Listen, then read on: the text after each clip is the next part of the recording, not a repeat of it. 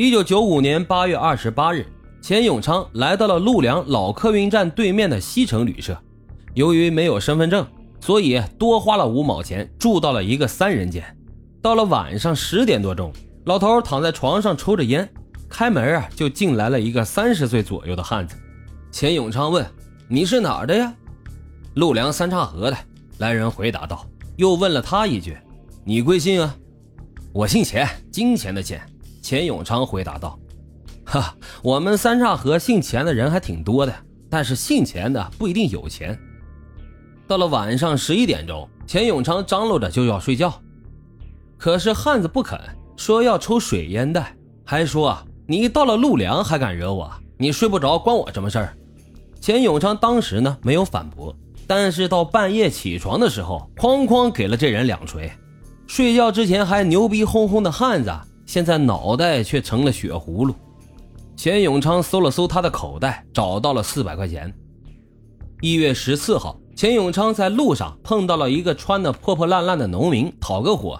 结果这农民不给，钱永昌越看越不顺眼，抽出了铁锤，一锤就砸到了他的头上，锤把都砸脱了，锤头飞了出去。这农民向钱永昌扑了过来，结果呢，他就掏出了刀子，一下子就捅到了他的脖子上。杀了人后，钱永昌把他拖到了路边的一棵树下给埋了。一九九五年十月二十八日，钱永昌由路南县公安局干警们押着指认现场。路上，他见干警们对他都比较客气，所以啊，干脆在车上又开始交代起了案情。三月份，一个江湖郎中说要教钱永昌医术，但是呢，要钱永昌包他吃包他住。可是很快，钱永昌就发现。这个郎中是个骗子，于是他就把他给杀了。六月份，钱永昌住进了开远的东风旅社，他摸了摸兜啊，发现身上没多少钱了。结果半夜三更的时候，一个四十岁的男人住了进来，趁那个人熟睡的时候，钱永昌上去就是五六锤，男人哼都没哼，直接就死了。钱永昌从他身上搜到了人民币两万三千多元。二月二十一号。钱永昌想搭着顺风马车，可是马车夫不肯，钱永昌就抽出铁锤将马车夫直接给砸死，然后将尸体丢进了一个土坑，自己呢驾着马车就跑了。跑了一段，他解下马车，骑着马回到了宜良狗街，打算卖掉这匹马，结果被当地的几个马贩子把马给抢走了。九月二十二日。一个天津的二十五岁推销员被钱永昌在曲靖的康桥旅社砸了几锤后杀死，只抢到了十二点二元。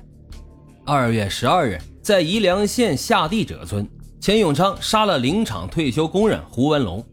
这胡文龙啊，跟他是旧识，请他到朋友家去吃饭，没想到呢，朋友没在家，钱永昌就认为这胡文龙在骗他，于是就把他给杀了。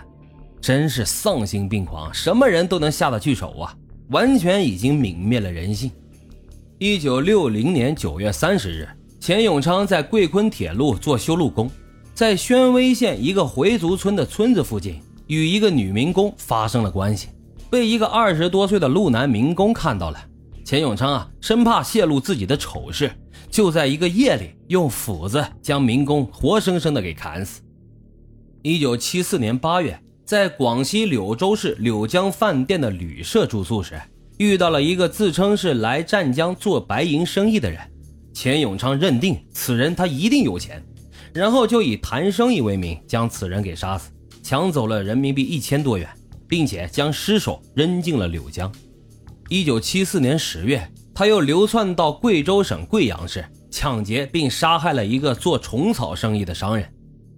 钱永昌，他是迄今为止。公开发行的法制类文章中记载的中华人民共和国杀人跨度时间最长的连环杀手，他杀人的时间持续了三十六年之久，杀死十五人，重伤的人不计其数。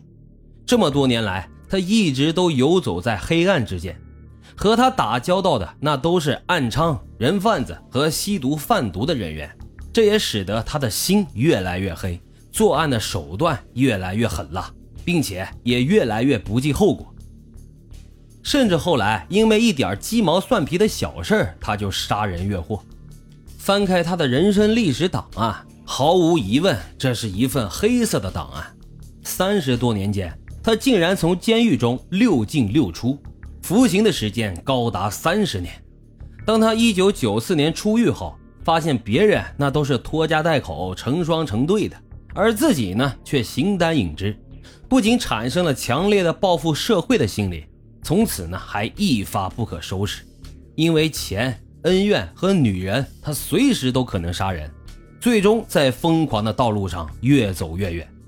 后经审判，钱永昌依法被判处了死刑，剥夺政治权利终身。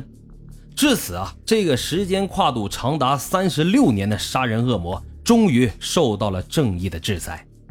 善恶到头终有报，人间正道是沧桑。好了，今天的案子就为大家讲到这里，感谢收听老白茶馆，欢迎大家在评论区积极的留言、订阅、点赞与转发，我们下期再见。